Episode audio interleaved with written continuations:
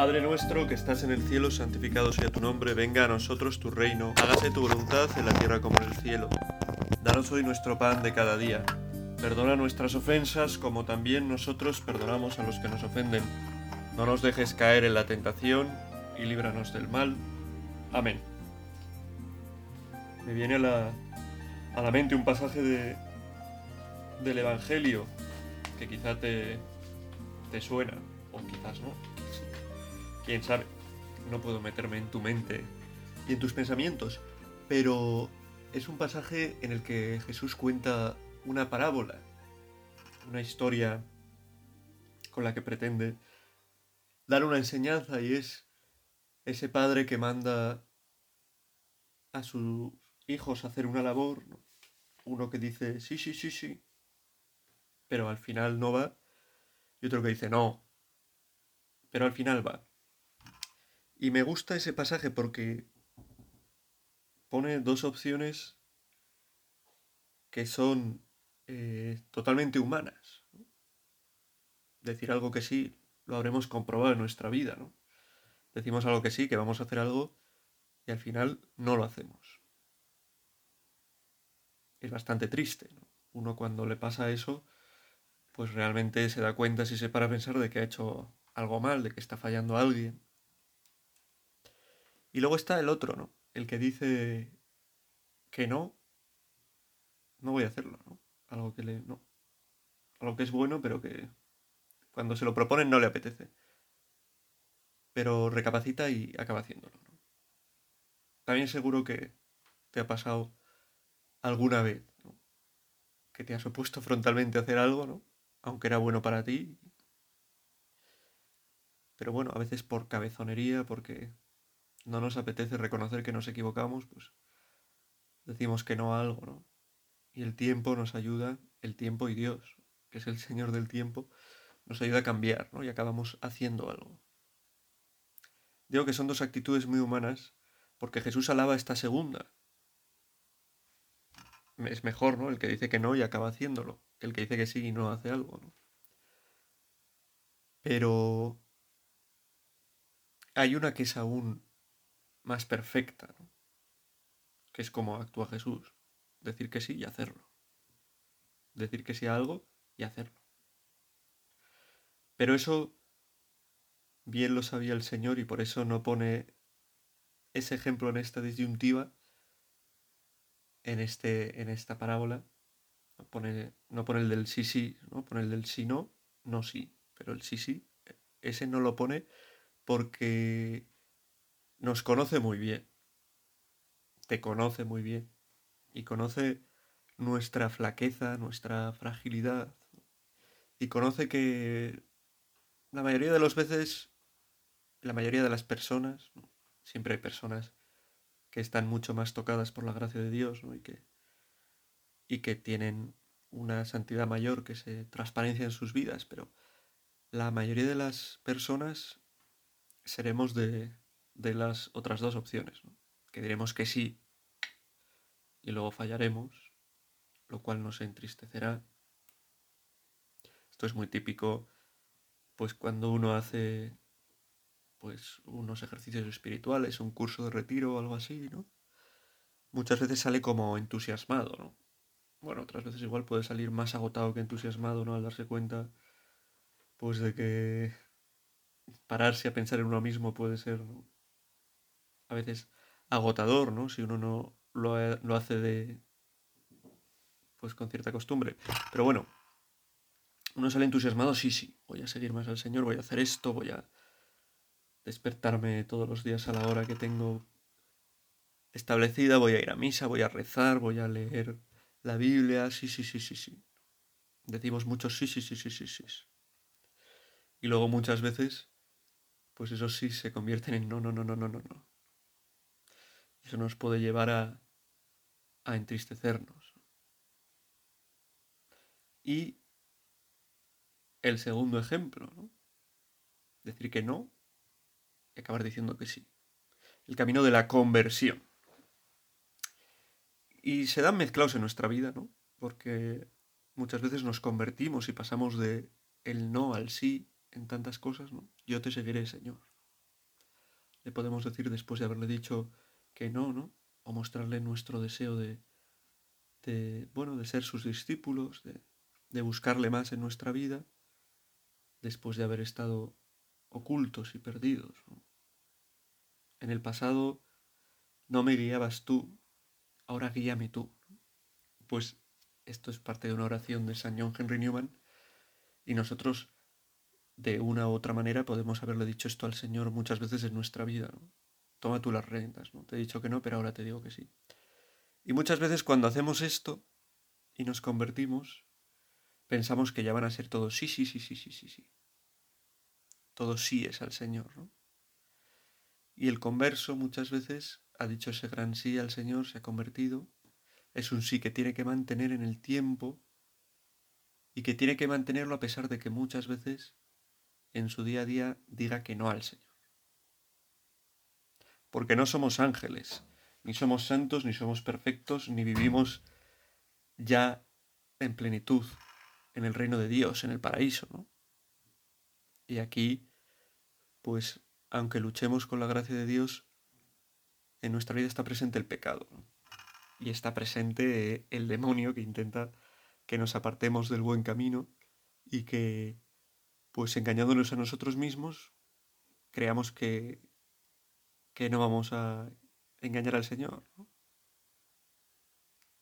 no perdón, que engañándonos a nosotros mismos, no sé lo que digo, que engañándonos a nosotros mismos, pues acabemos diciendo que no al Señor, con pequeñas cosas en nuestra vida. Quizá tenías planeado este, este rato de, de oración, ir a misa en este momento, ayudar a esta persona, estar con esta persona que lo necesita, que lo pasa mal, se te pasa por la cabeza y acabas diciendo que no. Pues porque me han salido unas cervezas con unos amigos, porque me ha salido a dar un paseo con esta chica, con este chico. Bueno, cosas que son buenas también, ¿no? O por cosas que no son buenas. La pereza, la lujuria, la envidia, la tristeza, que nos hace recular en nuestros buenos deseos y en nuestros deseos de hacer buenas acciones. ¿no? Pues esto nos pasa a todo, a todos, a todos. Y para que no nos vengamos abajo, el Señor en las escrituras, bueno, no sé si para esto solo, porque pues es, es lo que es lo que tocaba, pero nos sirve para no venirnos abajo ver en las escrituras cómo hay ejemplos de gente de gran confianza de del Señor, que parece que le han dicho un gran sí, que de repente en su vida le dicen también, no, no es. Y a nosotros nos puede pasar esto. Hemos dicho en general un gran sí, pero también, pues de vez en cuando decimos que no, fallamos, pecamos, caemos. No, nos habíamos propuesto tratar mejor a nuestra madre, a nuestra hija, a nuestra hermana, y otra vez más estamos discutiendo y le hemos dicho cosas de las que nos arrepentimos caemos.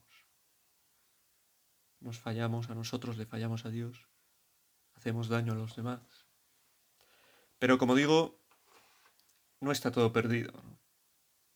No, está todo perdido porque el gran sí es el de Cristo y es el sí en el que tenemos que agarrarnos para nosotros, a pesar de nuestros noes, poder mantenernos en nuestro sí, finalmente.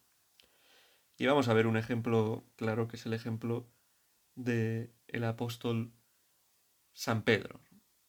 Nos toca contemplar, meditar, pues un pasaje concreto de su vida que nos habla de esto.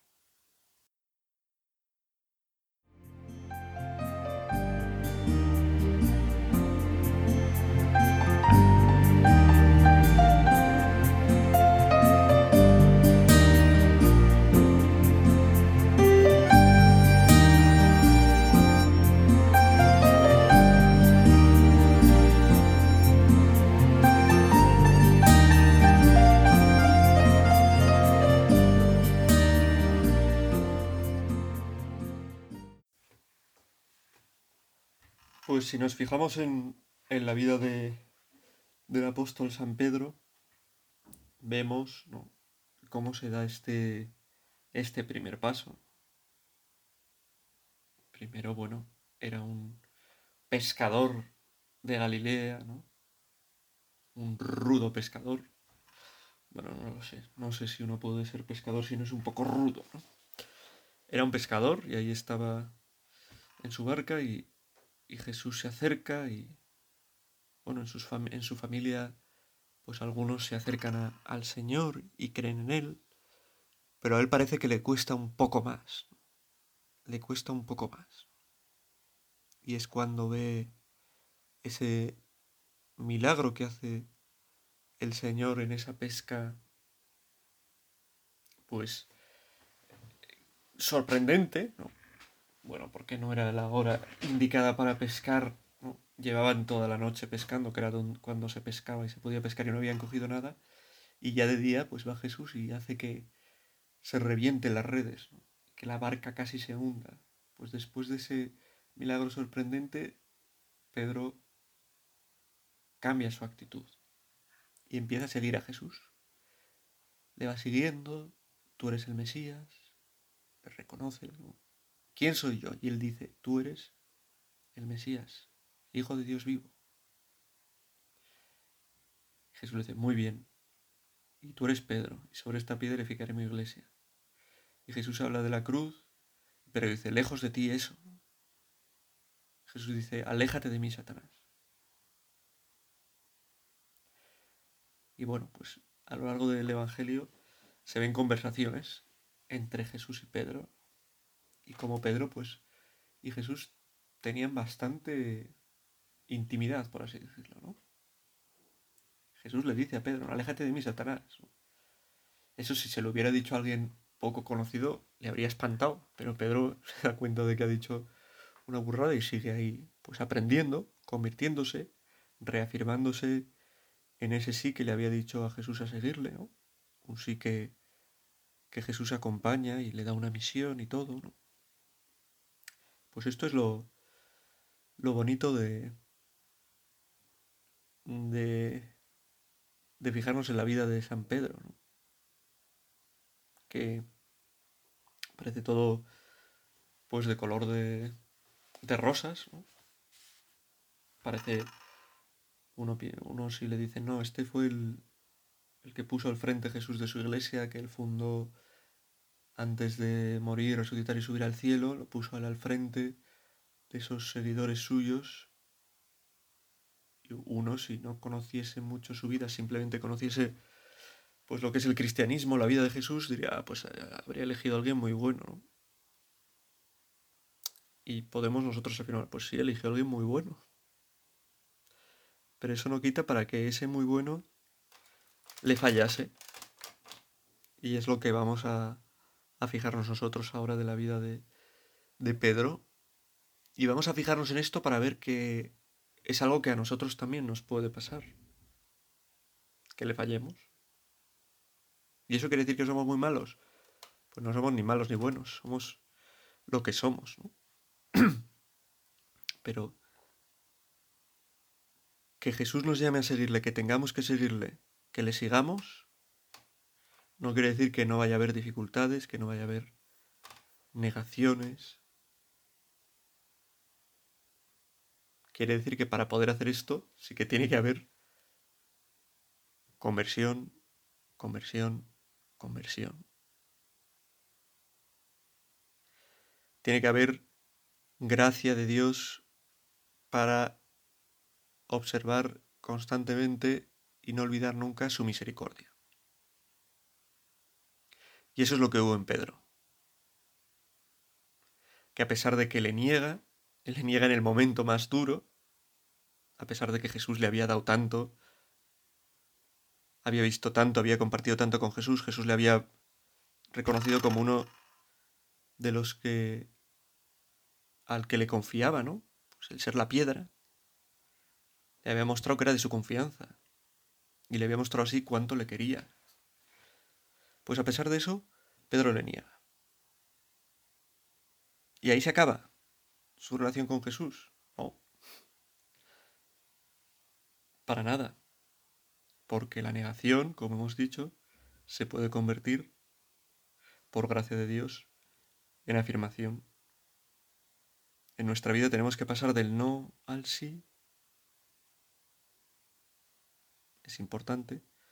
Pasaremos del sí al no y de ese no, de esos noes, tenemos que volver a pasar al sí. ¿Cómo se hace todo este proceso? Pues gracia de Dios. Gracia de Dios y también libertad del hombre. Que es una gracia de Dios también la libertad, pero que es fundamental para nuestro seguimiento de Cristo. Uno no sigue a Cristo como sigue, no lo sé, un burro a una zanahoria, ¿no? Típica imagen, Un palo delante con una zanahoria y el burro va avanzando. De un modo automático. Le sigue libre y conscientemente. Y en su libertad, a veces fallándole, traicionándole, dándole la espalda, pero también en su libertad, dándose cuenta de su misericordia, le seguimos convirtiéndonos, reconociendo nuestra miseria, acudiendo, pidiendo, implorando su perdón. Y esto es fundamental en nuestra vida. Ahora puedes pensar en qué momentos en tu vida has sentido pues te has sentido como Pedro también. Momentos en los que te has sentido bien, a gusto con el Señor. En los que has sentido al Señor, a Dios, ayudándote en tu vida como un compañero, alguien que te quiere, en los que has sentido esa amistad profunda con Jesús. Que Jesús te mira con cariño, que Jesús te da una misión, que te dice, tengo un plan para ti, prepárate. Cada uno tiene una vocación y la va conociendo con el tiempo, pero aunque esa vocación se conozca con el tiempo, desde jóvenes, constantemente tenemos que estar preparándonos para poder acoger eso. Pues igual hemos sentido, ¿no? Cuando hemos estado cerca del Señor, en algún momento especial de oración, de, lo que sea, pues esa cercanía del Señor, ese amor del Señor que sentiría San Pedro también, cuando le reconoció como el Mesías. Igual nosotros en nuestro corazón hemos tenido ese momento también de reconocerle al Señor como el Mesías. Ese momento de sentir un amor profundo por Dios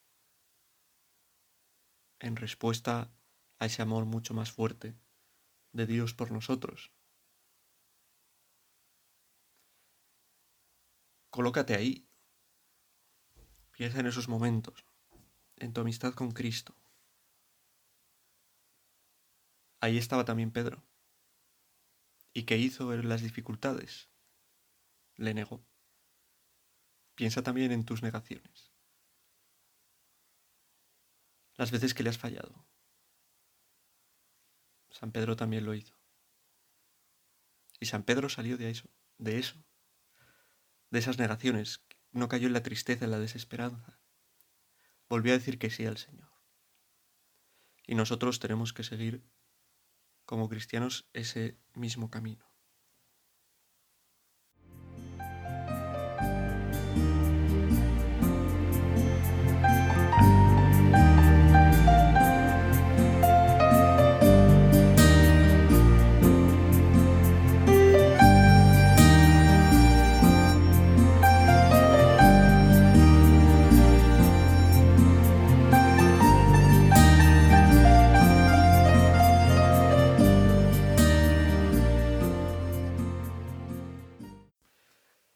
Pues voy a leer. Hemos estado divagando, bueno, divagando, meditando, reflexionando, pensando sobre la trayectoria de Pedro, que es también la nuestra, cómo pasamos del sí al Señor, al no, cómo, bueno, pues así lo hizo también San Pedro y cómo lo importante es no quedarse en el no. A veces nos podemos quedar en el no, no porque seamos malos y porque. pero porque nos. porque caemos en la tristeza, porque pensamos que. pues que lo nuestro no tiene solución, que Dios ya pasa de nosotros, porque fíjate cómo le he fallado, porque. fíjate pues lo lejos que he estado, ¿no? O porque pensamos que todo es como mentira, ¿no? En realidad no tenemos muy claro si es verdad o no, ¿no? Porque sentimos en nuestra vida cosas eh, fuertes, ¿no? Sentimientos potentes hacia Dios, ¿no? Sentimientos de amor, de, veneración, de, respeto, de deseos de entregarnos, de, de hacer el bien. Y al rato, al tiempo, estamos haciendo todo lo contrario, ¿no? Y uno piensa, igual esto que sentí, esto que a veces he pensado, igual es un fuego fatuo, ¿no? Un castillo en el aire, algo que no existe. Y a veces así, por eso, por ahí se, enfría nuestra, nuestra fe, porque pasamos de experiencias potentes de Dios a experimentar nuestra potente miseria también y pensamos, mira, algo, algo aquí no va bien. No pueden darse estas dos cosas a la vez. Si soy un miserable, será que, que Dios no me quiere o que no, me, o que no existe o, y esto he sentido pues es puro algo psicológico, ¿no? Estoy mal de la cabeza. O me han engañado los curas hablándome de Dios o... Bueno, pues hay muchos motivos que nos pueden llevar de nuestro no a la desesperación, a la tristeza, a la pérdida de fe, a apartarnos de la vida de la gracia, de los sacramentos, de la oración, de la formación y tenemos que evitar caer este, en este camino como lo hizo San Pedro. Bueno, voy a leer el pasaje que, bueno, esta meditación viene a raíz de la lectura continuada que se hace de, que estamos haciendo en Meditaciones Católicas del Evangelio de San Mateo y voy a leer el trocito pequeño que es el de las negaciones de Pedro que estamos meditando en este día. Pedro estaba sentado fuera, en el patio, y se le acercó una criada y le dijo, ¿También tú estabas con Jesús el Galileo? Él lo negó delante de todos diciendo, No sé qué quieres decir. Y al salir al portal lo vio otra y dijo a los que estaban allí, Este estaba con Jesús el Nazareno. Otra vez negó él con juramento, No conozco a ese hombre. Poco después se acercaron los que estaban allí y dijeron a Pedro, ¿Seguro? Tú también eres de ellos, tu acento te delata. Entonces él se puso a echar maldiciones y a jurar diciendo, No conozco a ese hombre. Y enseguida cantó un gallo. Pedro se acordó de aquellas palabras de Jesús. Antes de que cante el gallo me habrás negado tres veces. Y saliendo fuera, afuera, lloró amargamente. Fijaos, es que las negaciones de Pedro no es que sean unas pequeñas negaciones. ¿eh? Después de todo lo que ha vivido junto a Jesús, la confianza que Jesús ha depositado sobre él, venía tres veces con rotundidad. No sé qué quieres decir. No conozco a ese hombre. No conozco a ese hombre. Nosotros cuando fallamos al Señor por nuestro pecado, a veces le fallamos, por decirlo de algún modo, indirectamente, ¿no? porque nos estamos con nuestro pecado haciendo daño a otros o haciéndonos daño a nosotros, fallando al plan que Dios tiene para nosotros. A veces podemos fallarle directamente, cuando por miedo al que dirán, por no tener que dar explicaciones, por lo que sea, pues negamos o disimulamos nuestra condición de cristianos. El caso es que más rotundamente que Pedro es difícil negarle, ¿no?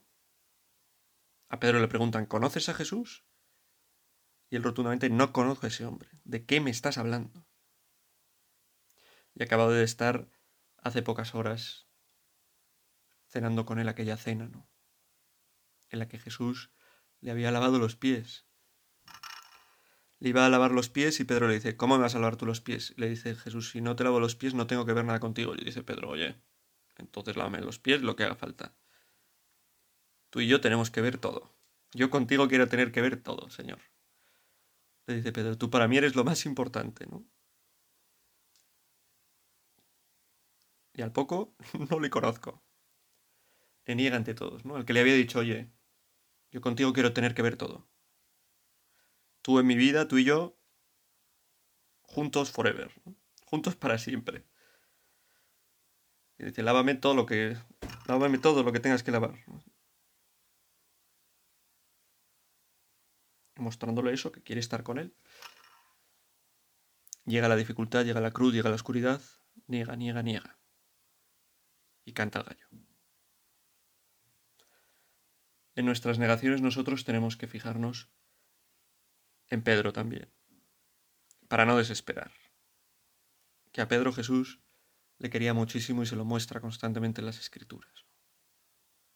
Y que nosotros, aunque neguemos, como Pedro, pues Jesús nos quiere muchísimo, infinitamente. El amor de Dios se desborda.